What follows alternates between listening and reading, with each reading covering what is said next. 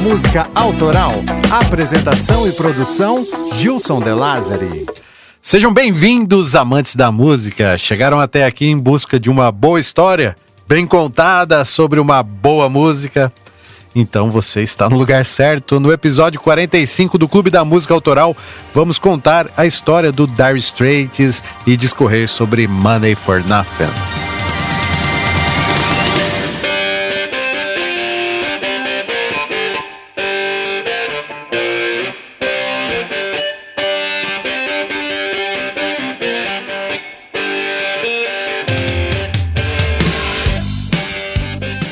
Somos aguerridos, teimosos e abnegados, com muita dedicação, o Cocão e eu, em conjunto, claro, com os sócios desse clube, estamos disputando espaço entre os grandes nessa corrida por audiência da Podosfera. Se fôssemos uma banda, seríamos uma banda independente espremida na prateleira ao lado dos lançamentos das superpoderosas gravadoras, enfim. Só tô tentando ilustrar que o Clube da Música é um podcast independente que disputa espaço entre os gigantes. E se você reconhece valor no que fazemos aqui, seja um sócio, apoie essa missão. Acesse lá clubedamusicaautoral.com.br barra assine e conheça as vantagens que você recebe em troca do seu apoio.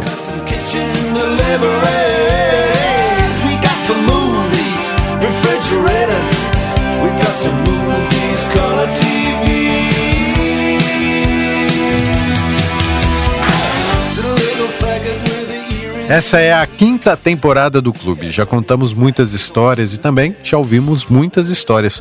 Se você quiser participar do episódio extra, lembro que já é uma tradição. Ao fim de cada temporada, sempre fazemos um episódio extra para ler e comentar as mensagens dos ouvintes. Se você gostou de algum episódio, ou mesmo se não gostou, se ficou emocionado, indignado ou curioso, escreva para a gente. Estamos no Instagram, YouTube, Twitter, Facebook, WhatsApp e Telegram. Procure por Clube da Música Autoral, que só de seguir você já começa a fazer parte desse clube.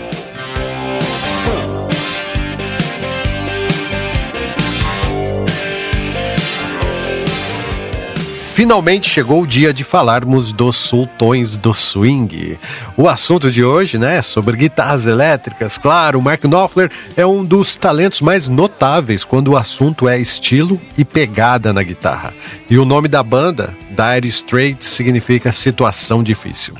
Mas antes de contar a história deles, peço licença para lembrar de uma passagem minha, igualmente difícil, que inclusive está narrada no meu livro Os Delírios Musicais. And he's up there. What's that? Hawaiian noises. He's banging on the bongos like a chimpanzee.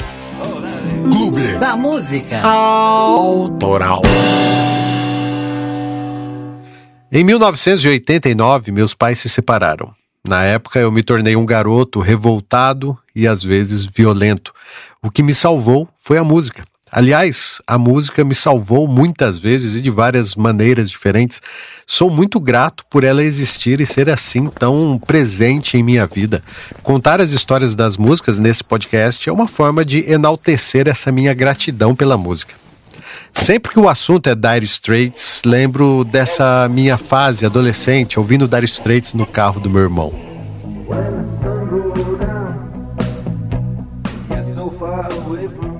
Eu não sabia sobre o que aquelas músicas falavam, mas confuso por causa da separação dos meus pais, eu sempre encontrava algum sentido nelas.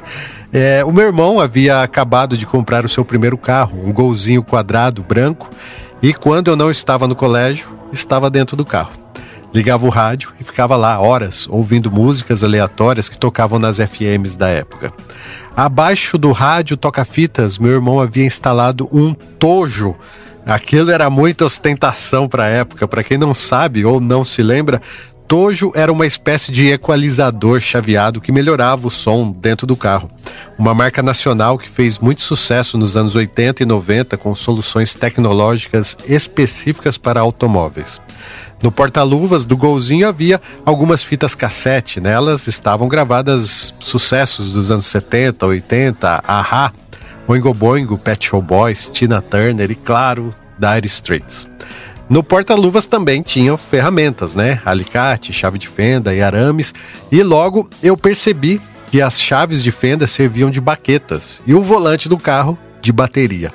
Era muito legal praticar o air drum ouvindo Dire Straits no volume alto, mas né, acabei estragando o revestimento do volante, então muito bravo, meu irmão escondeu as chaves e me deixou sem música.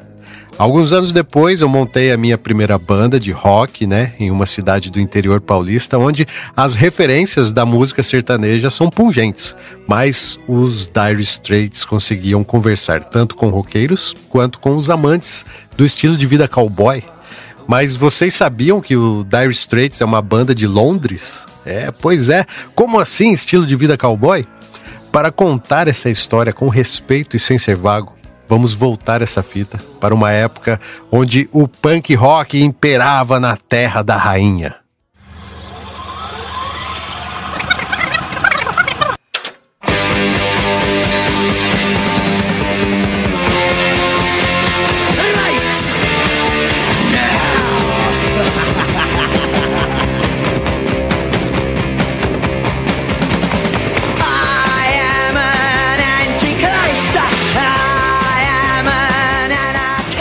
Menos de um ano depois dos Sex Pistols lançarem Anarchy in the UK, o já professor Mark Knopfler e seu irmão mais novo, o assistente social David Knopfler, começaram a ensaiar as músicas que Mark vinha escrevendo. Se fosse para seguir a onda, eles seriam punks, né? Mas isso nunca passou pela mente dos irmãos que nasceram em Glasgow, na Escócia. Filhos de mãe inglesa, Louis Mary, e pai judeu húngaro, Irving Knopfler, a mãe era professora e o pai era arquiteto e jogador de xadrez. Ele deixou a Hungria no Natal de 1939, fugindo dos nazistas. Louis e Irving se conheceram em Newcastle e se casaram. Lá nasceu a irmã mais velha, Ruth, em 1947. Em 49, no dia 12 de agosto, nasceu Mark Felder Knopfler, que é o irmão do meio. E no dia 27 de dezembro de 49, nasceu David Knopfler, o caçula. Quando Mark tinha 7 anos e David 4, a família resolve voltar para Blyth, uma pequena cidade que ficava muito próxima de Newcastle.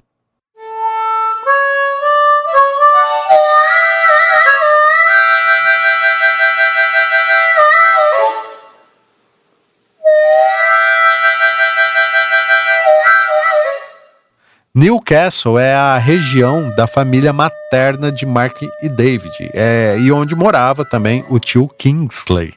Ele tocava gaita e tinha um piano na sala de casa.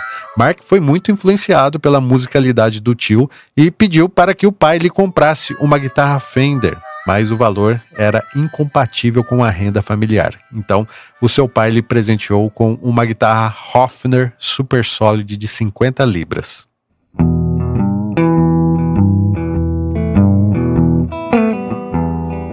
Em 1963, quando tinha 13 anos, Mark conseguiu um emprego aos sábados no jornal Newcastle Evening Chronicle. Foi quando ele conheceu o famoso poeta Basil Bunting, que também era editor desse jornal. A grande curiosidade é que em 2015, Mark Knopfler escreveu uma música em homenagem a ele. My Saturday job pays six and six down. Copy boy at the Chronicle. Five cigarettes and two silver half crowns. Mas não perca as contas, estamos nos anos 60, quando houve a revolução musical. Os britânicos reinventaram o rock, vocês sabem disso, né? Paul, Lennon, Sid Barrett, assim como Jim Page, Eric Clapton, Keith Richards, Pete Townsend, entre outros, estavam formando bandas que não mais copiavam os americanos, e sim evoluíam o rock. Mark Knopfler, apesar de ser bem mais novo, seguia os mesmos passos. Ele se juntou a várias bandas que, em comum, imitavam os americanos. E, aos 16 anos de idade, ele fez uma aparição na televisão local, cantando e tocando com sua colega de classe, Shu Hercombe. Eles haviam gravado esse dueto aqui, ó. I'm going where and chilly winds don't blow. See that old K guitar there? That's so cheap. Gonna find a true love. It's probably made out of like orange That's where I want to go.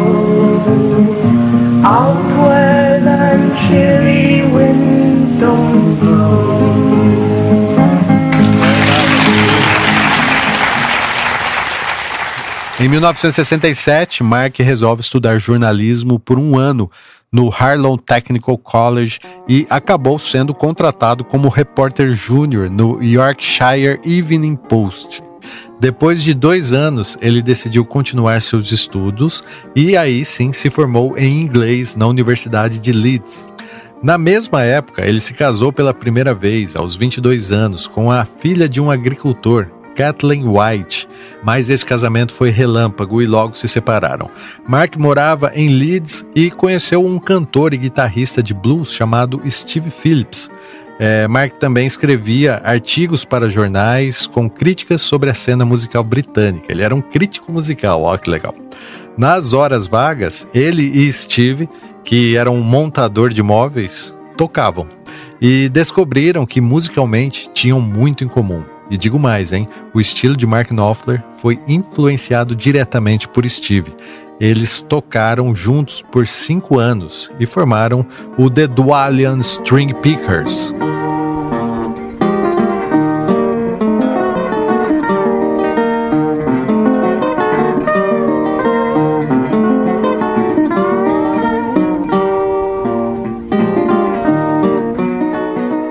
Steve Phillips teve uma influência profunda na guitarra de Mark Knopfler. Foi ele que o apresentou à intrincada técnica do country blues, que tempos depois Mark acabaria transformando em seu próprio estilo, um estilo único de tocar usando os dedos, né? Esta foi, sem dúvida, uma etapa muito importante no desenvolvimento do estilo de tocar de Mark Knopfler, o guitarrista que viria a se tornar um dos maiores e melhores do mundo logo, em breve, mas não aqui, ainda não, né? Mark Knopfler confessa que foi somente após aprender a tocar com os dedos que ele encontrou o seu som, o seu estilo de tocar da guitarra. E vale lembrar que a imensa maioria dos guitarristas usam palhetas para tocar, vocês sabem, né? Mas Mark Knopfler usa as pontas dos dedos como se estivesse sempre dedilhando as cordas.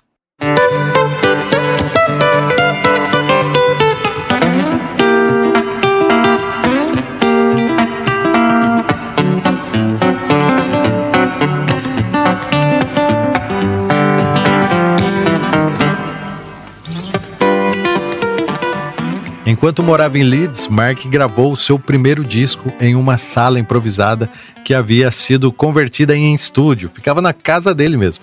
A música se chamava Summers Come My Way. E, como sempre, né, Steve Phillips também o acompanhou no violão de 12 cordas.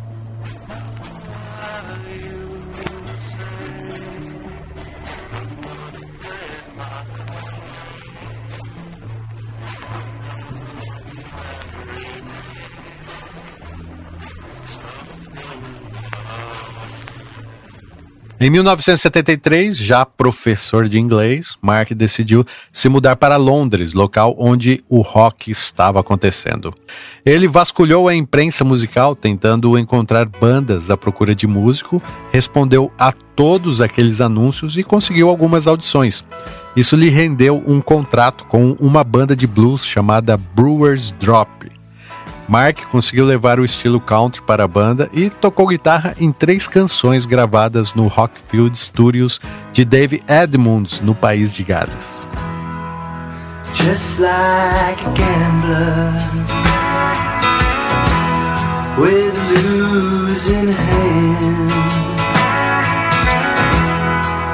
He's going crazy like one man Após deixar a Brewers Drop, Mark começou a trabalhar como professor no Longton College em Essex e nas horas vagas dava aulas de guitarra. Então, o seu irmão David veio passar algumas semanas com ele. Os irmãos Knopfler costumavam se sentar até tarde da noite tocando músicas e, sem perceber, começaram a surgir as bases do que viriam a se tornar as músicas do Dire Straits. David resolveu mudar-se para Londres e Mark começou a formar uma banda com os amigos do Longtown College. Eles se autodenominavam Café Racers. Slipping out to Angelucci's for my coffee beans. Checking out the movies in the magazine. David veio para Londres dividir um apartamento no Sudeste com um baixista chamado John Weasley. Ele falava muito sobre o irmão e John se lembra do primeiro encontro com Mark, que ocorreu quando ele chegou de madrugada e na sala havia um cara deitado no chão. Ele estava dormindo profundamente, totalmente vestido de jeans e botas de couro com um violão pendurado na cintura. John conta que a descrição que David fizera do irmão era exatamente a mesma daquele cara esparramado lá no chão. Uma certa noite, o baixista do Café Racer estava doente e John foi convidado para substituí-lo. A partir daí, Mark e John iniciam uma ótima relação musical e ambos perceberam que o Café Racers tinha um futuro promissor, mas não naquele formato. Em abril de 1977, Mark desiste do seu apartamento em Buckhurst Hill e foi morar com David e John em Londres. Foi quando Mark compôs os seus primeiros sucessos. Poucos sabem, mas além das lendas do blues e da country music, a maior influência de Mark Knopfler no estilo calmo e espaçado de cantar veio de um americano, J.J. Cale, que fez um relativo sucesso em 1972. Ó, repare na semelhança. After midnight, gonna let it all hang out.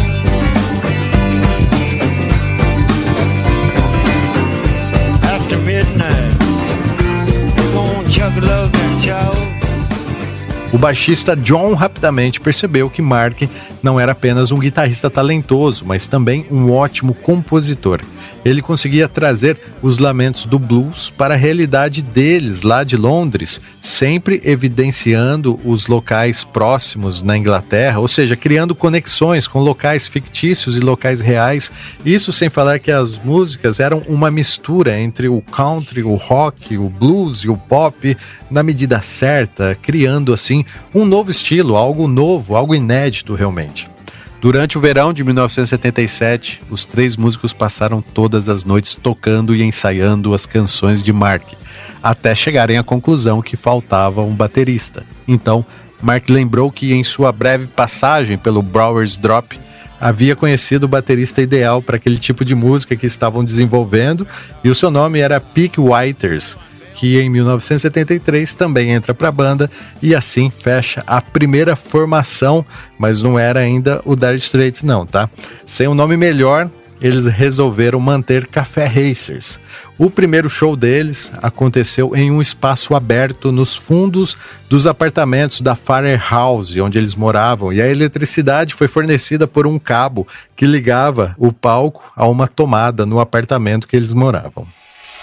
Lady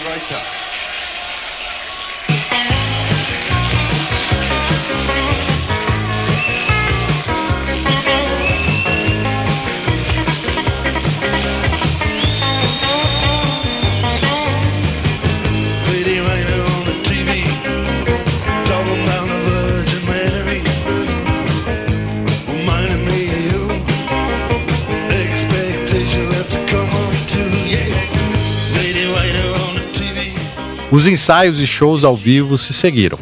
Havia espaço suficiente na parte de trás do carro de John para o equipamento e eles ganharam dinheiro suficiente para muitas rodadas de cerveja. Em uma delas, o amigo de John sugeriu o nome, Dire Straits. Ninguém sabe ao certo o porquê desse ser o nome da banda, mas acredita-se que o pessoal passava por uma situação financeira muito brava e assim acabaram adotando a expressão como Nome da banda porque seria algo assim do tipo estamos em dificuldades terríveis e por isso estamos tocando aqui fazendo um som. Apesar que David, em uma entrevista anos mais tarde, disse que todos eles trabalhavam de dia, ganhavam sua grana e a banda era um trabalho extra, ou seja, não tinha perrengue nenhum. Mas eu acredito que Mark Knopfler viu além disso tudo. Ele queria conversar com a galera proletariada e o nome veio muito bem a calhar. Mas pesquisando aqui também descobri que essa é uma expressão bem mais antiga. Lá nos idos de 1500, período em que a navegação em navios precários era a única opção de locomoção para alguns locais, esses navios muitas vezes tinham de passar por espaços estreitos, os straits. E os marinheiros precisavam ter muita habilidade e mão firme, então apelidaram esses trechos de Dire Straits. É, com o tempo, a expressão ganhou outros sentidos. A troca do nome da banda foi no momento propício, pois logo em seguida, no dia 27 de julho de 1977, o Dire Straits entrou em estúdio pela primeira vez e gravou a famosa fita demo de cinco canções. Sabe por que ela ficou tão famosa? Porque foi nela que apareceu pela primeira vez Sultans of Swing. Ouça essa versão demo.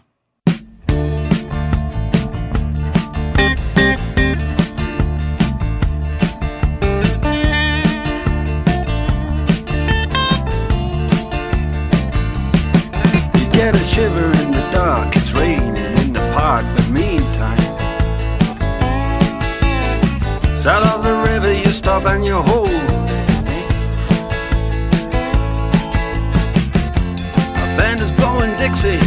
Double four time. Feel alright when you hear the music ring. Temos aí então os Sultões do Swing. Essa versão marca o surgimento oficial do Dire Straits e é incrível analisar o quanto a demo é parecida com a versão lançada posteriormente, né? Mark Knopfler teve a ideia para essa canção após assistir à apresentação de uma banda ruim. Em uma noite chuvosa, ele resolve entrar em um bar onde por acaso uma banda estava fechando a noite para um público lá de quatro ou cinco bêbados. Após uma performance medíocre, a infeliz banda encerrou o show com o vocalista anunciando, sem ironia, Boa noite e obrigado. Nós somos os Sultões do Swing. Knopfler teria ficado muito impactado com aquela apresentação, em especial quando os caras disseram muito obrigado, nós somos os sultões do swing. Ele achou aquilo muito engraçado, pois sultões, absolutamente eles não eram. Eles eram, na verdade, garotos tímidos vestindo pullovers. Então Mark começou a juntar as palavras para escrever a respeito e assim nasceu Sultans of Swing. Só que ela tem muito mais curiosidades do que isso, tá? Vamos reservá-la para um outro episódio. Quero apenas ilustrar aqui um dos solos de guitarra de Mark Knopfler que marcou o surgimento de um novo estilo de tocar guitarra.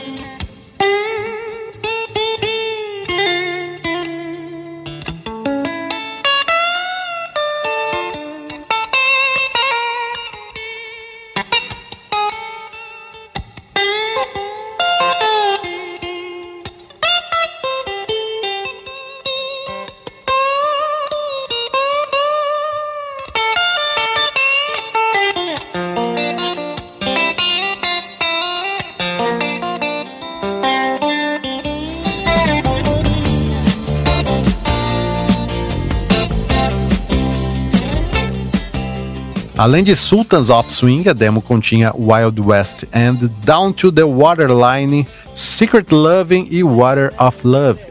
As fitas foram entregues ao DJ Charlie Gillett da BBC Radio London e ele abraçou a causa. Ele sempre tocava as músicas da demo e não só isso.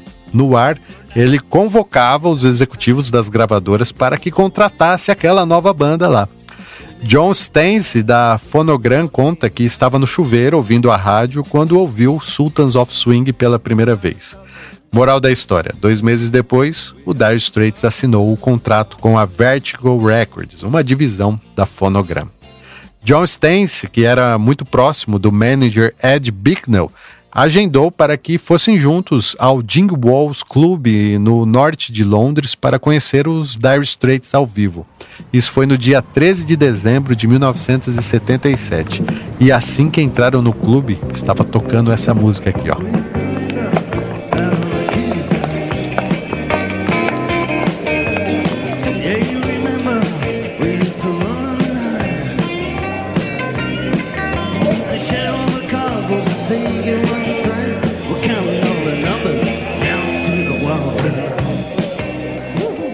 A primeira coisa que notaram foi que não era necessário ficar no fundo do bar, pois os Dire Straits tocavam de forma suave, em contraste com as bandas punk da época.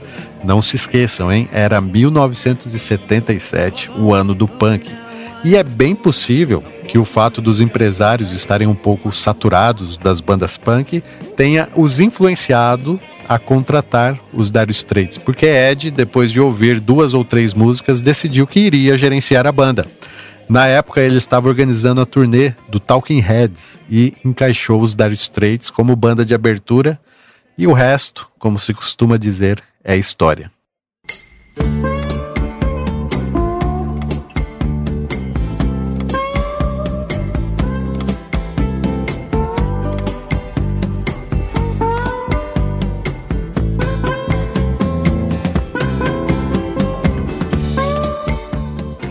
O primeiro disco homônimo do Dire Straits foi gravado no Basin Street Studios, em Londres, entre os dias 13 de fevereiro e 5 de março de 1978. Knopfler usou um par de guitarras Fender Stratocaster vermelhas, né, sua marca registrada. Uma era de 1961 e a outra era de 1962. Ele usou também uma guitarra de 1938, uma National Style, e também uma Telecaster Line preta. Seu irmão David tocou em uma Fender Stratocaster preta e usou também um violão Harmony. O álbum foi produzido por Muffy Winwood e foi lançado no dia 7 de outubro de 1978. Além do single Sultans of Swing, que estourou nos Estados Unidos, puxando o hit também para o número 8 das paradas britânicas, pegava onda na boa sorte Water of Love, que também foi lançada como single.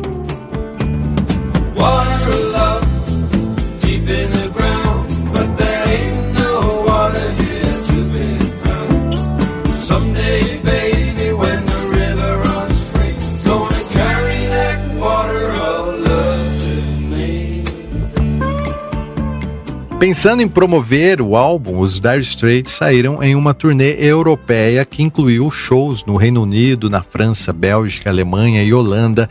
A banda normalmente se apresentava em, um, em pequenas salas, né, com capacidade máxima para mil pessoas.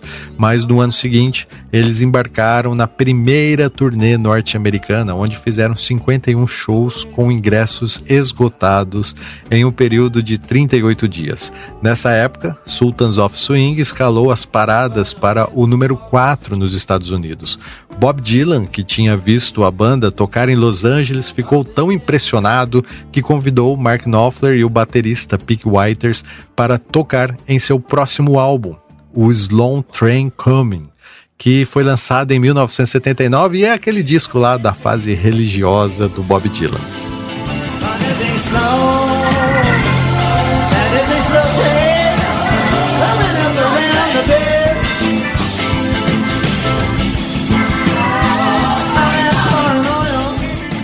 Eu sempre digo, né, que não basta talento, nessa indústria da música é preciso sorte, mas nesse caso, a não ser que a sorte fosse o Sultans of Swing ter surgido na mente do Mark Knopfler, porque essa música abriu tantas portas que acho que a sorte passou meio que desapercebida.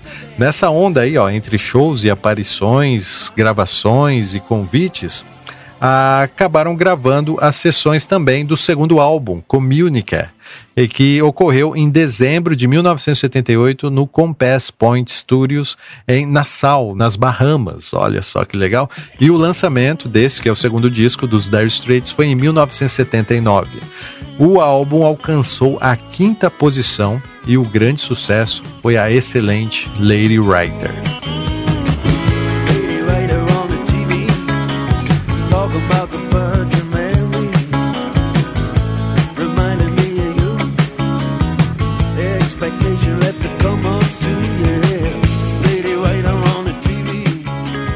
Em 1980, o Dire Straits foram indicados para dois prêmios Grammy, um de melhor artista e outro de melhor performance vocal de rock. Em julho de 1980, a banda começou a gravar faixas para o seu terceiro álbum, agora produzido por Jimmy Lovin em parceria com Mark Knopfler. O álbum foi batizado de Making Moves e foi lançado em outubro de 1980. Só que durante as sessões de gravação, a tensão entre Mark e o seu irmão David afetou a banda, tanto David deixou os Dire Straits e foi tentar carreira solo. A tensão foi tão grande que David não foi sequer creditado no álbum. Segundo os produtores, as linhas de guitarra já gravadas por ele foram substituídas pelo guitarrista Sid McNix. É nessa época que entram para a banda o tecladista Alan Clark e o guitarrista californiano Hal Lines. Um fato curioso é que os videoclipes estavam surgindo nessa época aí, né, como apoio aos lançamentos musicais. E Mark Knopfler foi considerado feio pelos diretores. o grande sucesso comercial desse disco foi Romeo and Juliet, e no clipe, Mark foi substituído por um ator galã. Mas a minha preferida desse álbum é Tunnel of Love.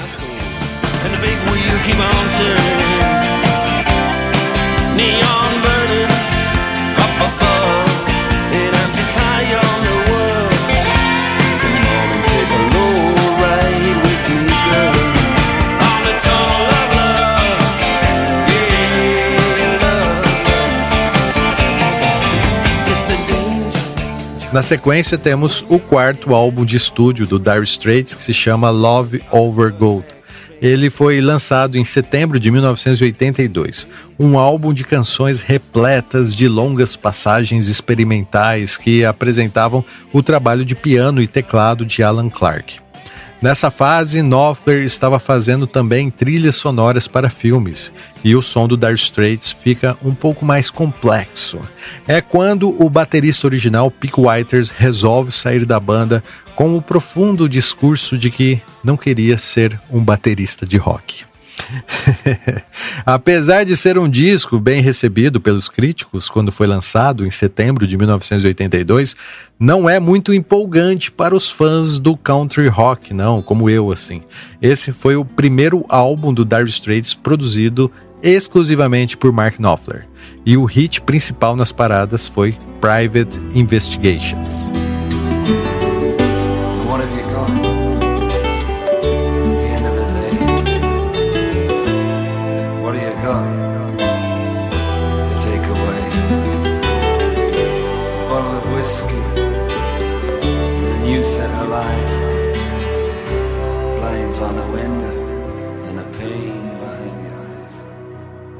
Em 1983, já com um novo baterista, o Terry Williams, foi lançado um EP de quatro canções, intitulado Extended e Play, que apresentou o single Twisting by the Pole, que chegou no top 20 no Reino Unido e também no Canadá. Nessa época, a banda ganhou o prêmio de melhor grupo britânico no Brit Awards de 1983. E é quando o tecladista Tommy Mandel entra para ajudar Clark a executar os arranjos de teclados que estavam cada vez mais complexos e detalhados. No mesmo ano, eles lançaram o primeiro álbum duplo, Alchemy Live, alcançando o top 3 na Inglaterra.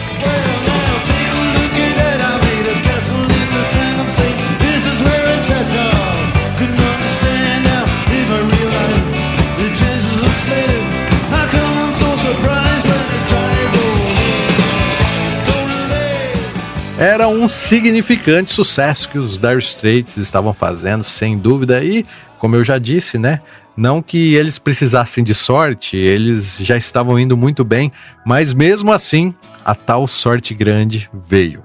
E isso aconteceu em meados de 1985, quando lançaram Brothers in Arms, um dos álbuns mais vendidos de todos os tempos, tanto que fez o Dire Straits ser rotulado de a maior banda do mundo. Tá pouco pra você?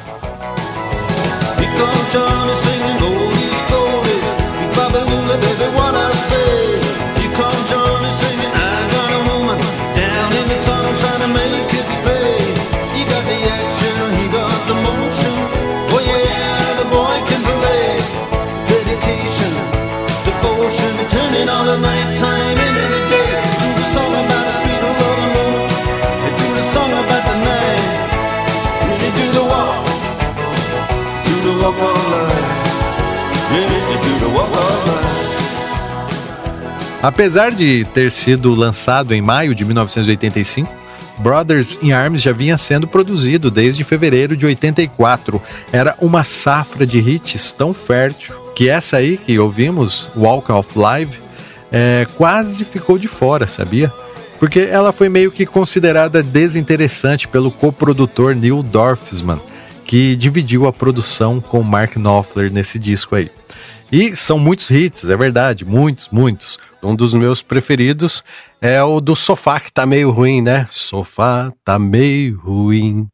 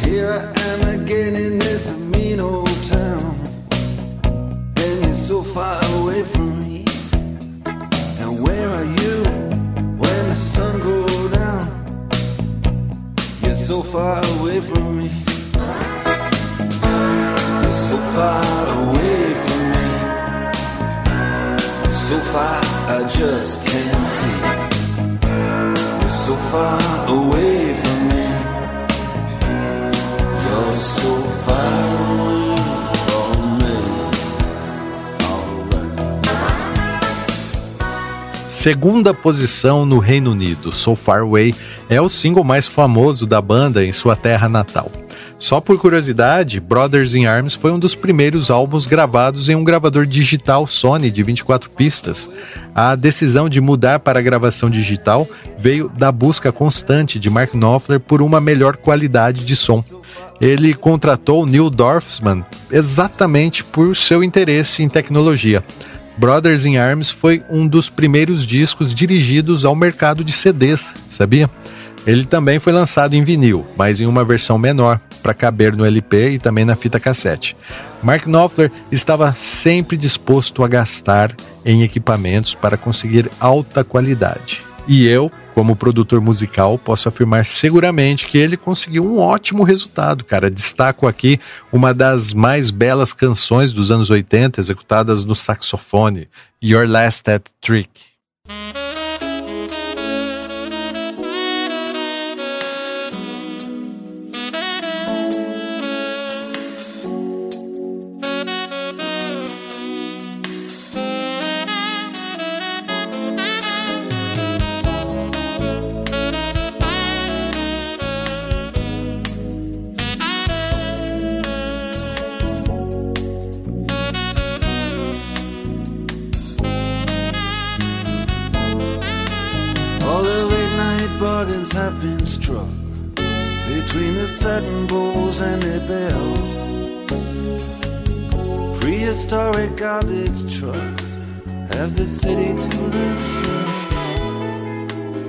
Meus amigos, isso é do seu tempo, é?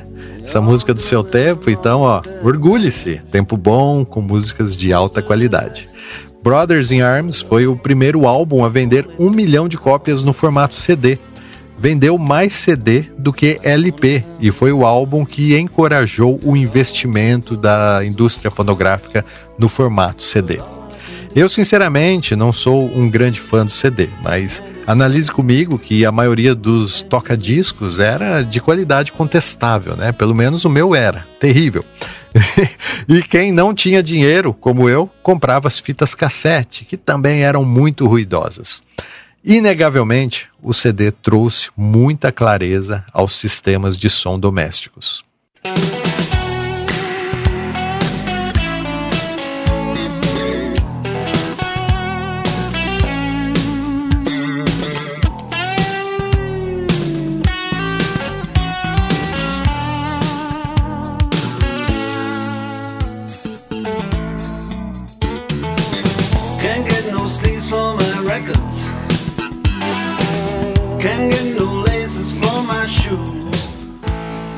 Junto com as músicas envolventes, o Brothers in Arms trazia também o conceito. Sim, ele é sempre muito importante, né?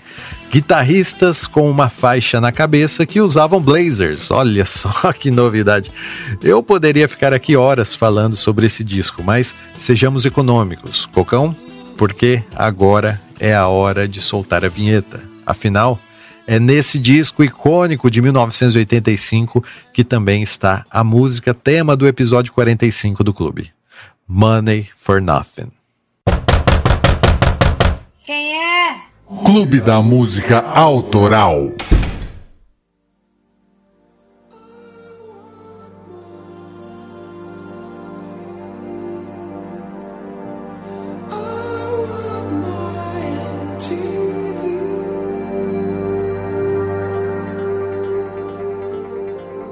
I want my MTV. Eu quero minha MTV. Essas eram as palavras de uma campanha publicitária promovida pela emissora inaugurada em 1981 e que estava moldando a indústria da música. Money for Nothing já é notável logo em sua introdução. Mark Knopfler havia assistido o The Police na MTV fazendo a campanha I Want My MTV e pensou: tá todo mundo se vendendo para essa emissora, então eu vou é encaixar isso na introdução dessa música aqui que eu estou fazendo. E não só isso, ele resolveu convidar o vocalista do Police, o Sting, para cantá-la. Quando entraram em contato, descobriram que o Sting estava em férias, praticando windsurf em Montserrat. E por acaso, Brothers in Arms foi gravado no Arm Studios, em Montserrat. Daí ficou fácil, né? O baixista John Weasley lembra que Sting chegou no estúdio meio sem compromisso, de férias, assim e tal, e de boa, e que eles jantaram juntos, tomaram umas biritas e só depois foram ouvir Money for Nothing. Segundo John, Sting se virou e disse: Vocês conseguiram dessa vez, seus bastardos, essa música vai ser número um. Eles riram e começaram a comentar sobre a obsessão dos empresários em sempre querer fazer um clipe para a MTV. E Sting, meio que envergonhado, disse que também havia sido, vamos dizer, obrigado a gravar a chamada para poder divulgar o single recém-lançado do Police, o Don't Stand So Close to Me. Então, Mark confessou que usou as mesmas notas dessa canção para fazer a introdução de Money for Nothing, e eles riram muito de novo. E perguntou se Sting poderia emprestar sua voz. Ele disse: Claro, horas, já estou aqui, vamos lá. Entrou no estúdio e gravou a frase I want my MTV. Eles se divertiram muito. Sting achava que estavam sacaneando a MTV, mas acho que Mark Knopfler enxergou além. Inegavelmente deu certo, mas os advogados do Sting depois, né, depois de todo o sucesso, entraram na justiça e conseguiram com que Mark Knopfler dividisse a autoria de Money for Nothing com Sting.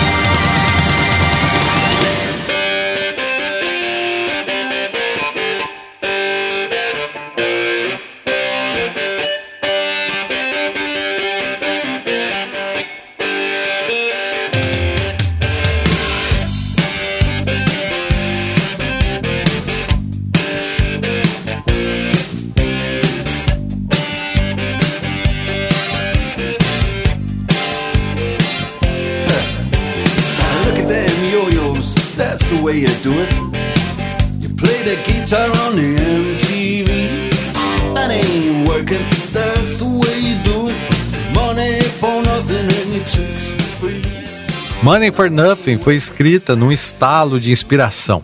Mark Knopfler estava em uma loja de eletrodomésticos e na vitrine havia lá várias TVs, algumas fora do ar, outras ligadas na MTV. Vendo todo aquele caos entre carregadores e clientes, eh, pediu um papel e começou a fazer anotações do que ele percebia que estava acontecendo naquele ambiente. O fato mais intrigante para Knopfler foi que dois carregadores estavam trabalhando, mas pararam e olharam para as TVs da loja, que, né, como eu já disse, ligadas na MTV, e um deles resolve comentar: Olha só esses manés aí, isso que temos que fazer, nós temos que tocar guitarra na MTV. Isso lá é trabalho? É assim que se faz para ganhar dinheiro, hein? Olha lá, sem fazer nada. E ainda pega umas gatas de graça. Mark Knopfler confirmou que realmente presenciou esse papo. Os carregadores eram bem ignorantes e diziam coisas do tipo: é, e a gente aqui, todo lascado, tendo que carregar micro-ondas, transportando geladeiras e TVs a cores e tudo mais. Como se o que eles davam a entender, segundo Knopfler, era que o trabalho do músico, por não ser braçal, era de certa forma desvalorizado. Mas a real, né, a gente já sabe. Provavelmente os carregadores invejavam o sucesso alheio. Mark Knopfler, um guitarrista discreto e rejeitado pela emissora por não ter um padrão de beleza aceitável, juntou as peças e apesar de muitos considerarem uma letra medíocre essa de Money for Nothing, é impossível não evidenciar o timing no momento em que os eletrodomésticos evoluíam para objetos de desejo. Mas eu acho que o elemento que explica essa canção é a guitarra.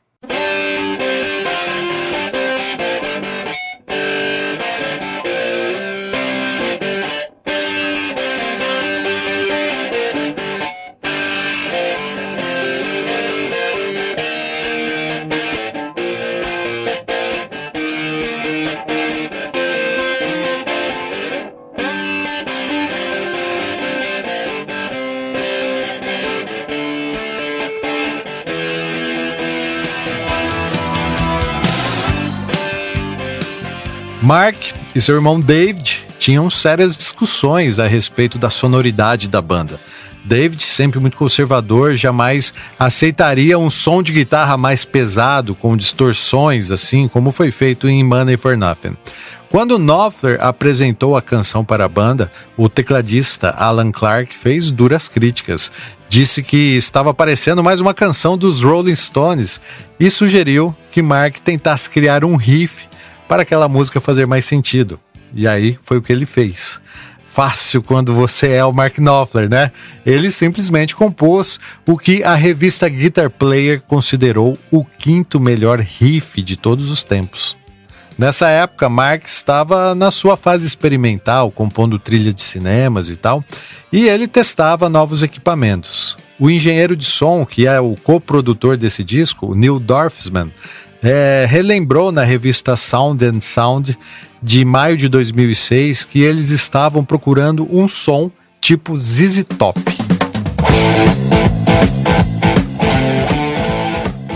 Mas o que conseguiram foi uma espécie de acidente influenciado pelo ZZ Top.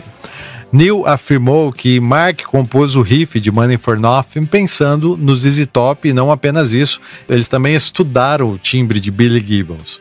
Por fim, na versão que foi lançada, Mark toca uma guitarra Les Paul Jr. plugada em um amplificador Laney valvulado. Billy Gibbons disse em uma entrevista que Mark Knopfler perguntou pessoalmente como o ZZ Top conseguia os seus sons de guitarra, justificando que ele estava em busca da distorção perfeita e tudo mais, mas Gibbons educadamente recusou-se a divulgar quaisquer segredos sobre o timbre de guitarra dos ZZ Top.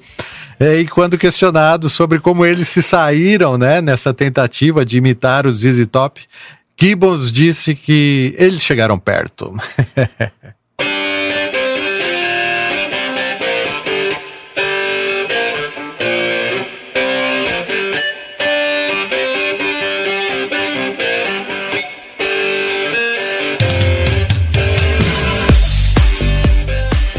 Ô Jussão, mas essa música aí também tem uma polêmica daquelas, hein?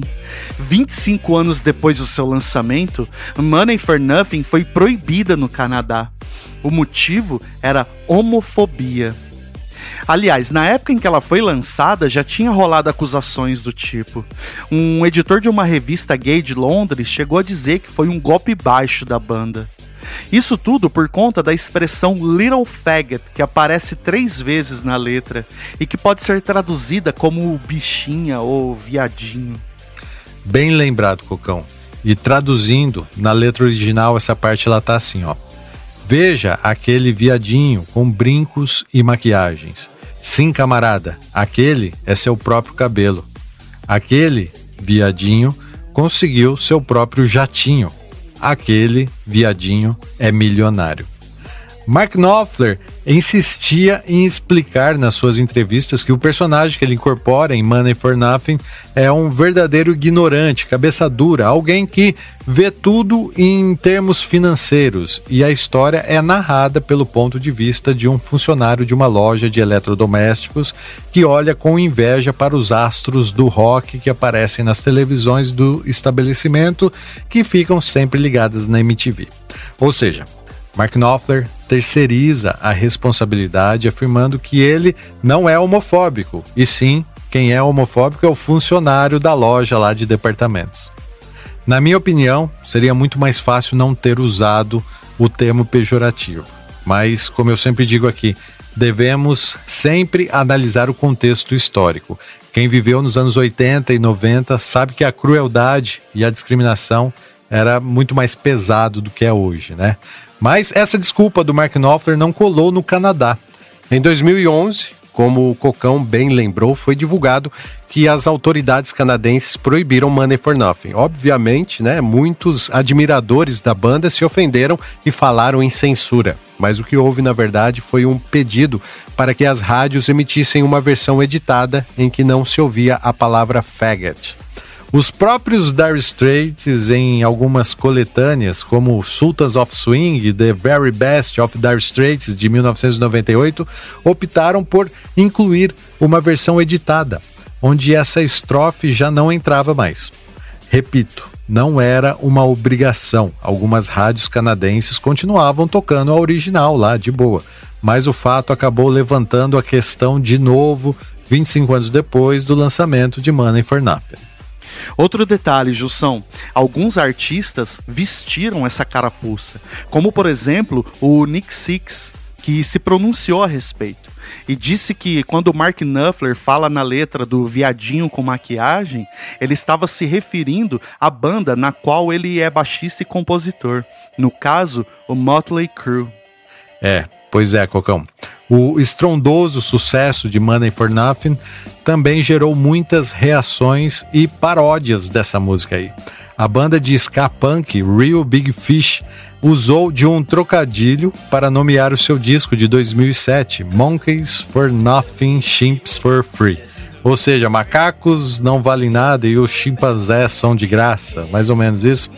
E o Raid Al Yankovic, conhecido por suas paródias, só conseguiu a permissão de Mark Knopfler para lançá-la após concordar que ele tocaria a guitarra na versão paródia também. E assim foi. A versão paródia, quem toca a guitarra é o Mark Knopfler.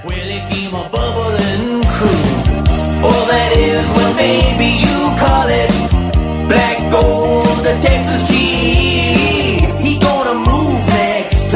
Drysdale and be a Beverly Hillbilly.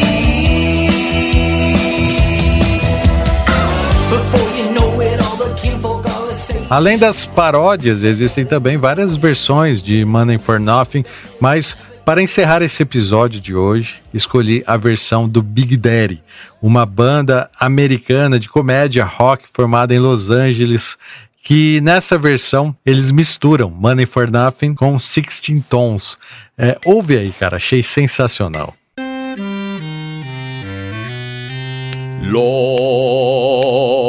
Lord, look at them yo-yos. That's the way you do it. You play the guitar on the MTV. Yeah, that ain't working. That's the way you do it. Money for nothing and chicks for free. Man, that ain't working. That's the way you do it. And let me tell you, brother, them guys ain't dumb. Hmm, maybe get a blister on your little finger. Maybe get a blister on your thumb. We gotta install microwave ovens, custom kitchen delivery. But we gotta move these refrigerators. We gotta move these color TVs. E assim vamos chegando ao fim de mais um episódio do Clube. Lembrando que todas as músicas citadas aqui nesse episódio estarão em uma playlist no Deezer, no YouTube e no Spotify. É, então, se você ficar com saudades de ouvir as músicas dos Dire Straits, e provavelmente você vai ficar, acesse o site do clube. Além do link para a playlist, você vai encontrar também as vantagens que recebe em troca do seu apoio. Vai lá, clubedamusicaautoral.com.br. You should have learned to play the guitar. Man, you should have learned to bang on them drums. And look at that, mama got it sticking in the camera. Antes de partir, quero deixar um salve para os sócios diretores Matheus Godoy, Henrique Vieira Lima, Caio Camasso, Marcelo Leonardo, Luiz Machado, Lucas Valente, Antônio Valmir Salgado Júnior, Emerson Silva Castro, João Júnior Vasconcelos Santos, Diego Vinícius e, seja bem-vindo, Jacques Liston. Eles são mais que sócios, são diretores do Clube da Música Autoral. E no grupo dos sócios, onde sempre discutimos os episódios que serão lançados, muito estamos falando ultimamente sobre MTV e o impacto que eles causaram na indústria da música. Isso já foi falado aqui também, no episódio 43, o Jeremy, mas o assunto está presente em Money for Nothing também. Reza a lenda que o manager do Dire Straits, o Ed Bicknell, perguntou aos executivos da MTV o que ele precisava fazer para entrar na grade do canal e fazer sucesso nos Estados Unidos. A resposta foi: faça um hit e contrate um dos top diretores para dirigir o seu vídeo. Foi o que eles fizeram, mas aí que tá. Não sei se foi sorte, mas a MTV Europa foi lançada em 1987 e simultaneamente estreou o inovador videoclipe de Money for Nothing, que é responsável por elevar os Dire Straits a patamares de deuses do rock and roll. O contrassenso é que a música soa como uma acusação de que a MTV manipulava a audiência e criavam sucessos instantâneos, independente de a música ser boa ou não, apenas usando recursos de imagens. Les Garland, que dirigia a emissora na época, deixou claro que ele adorou a música e ficava lisonjeado ao ouvir o slogan I Want My MTV no rádio. Aquilo era uma publicidade fantástica, segundo ele, mesmo que houvesse algumas implicações desfavoráveis na letra. O fato é que o vídeo é muito inovador. Foi um dos primeiros a apresentar a animação gerada por computador. Usaram um programa antigo chamado Paintbox. Os personagens deveriam ter muito mais detalhes, né, como os botões em suas camisas e tal, mas o orçamento era baixo e tiveram que simplificar tudo. O vídeo foi dirigido por Steve Barron, que dirigiu também o famoso vídeo do Aha, Take On Me, e novamente ele faturou o prêmio do MTV Music Awards de 1986. Mark Knopfler, que odiava vídeos, precisou ser convencido a participar dele.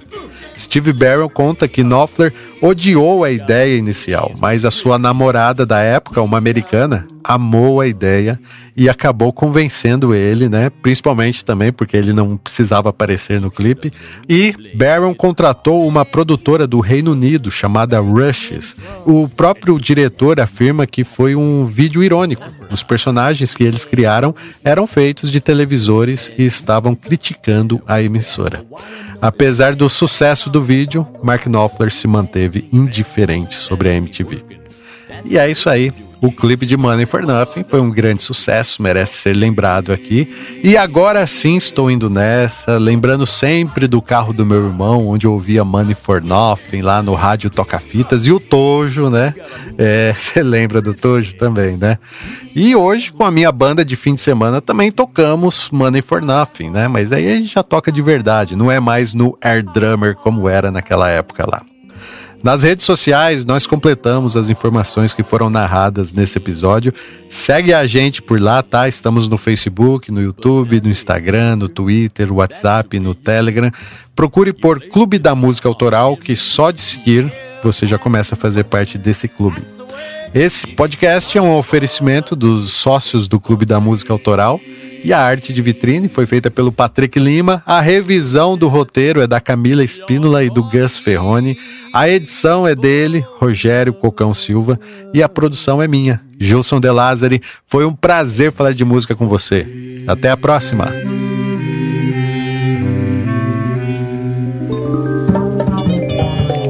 Oh,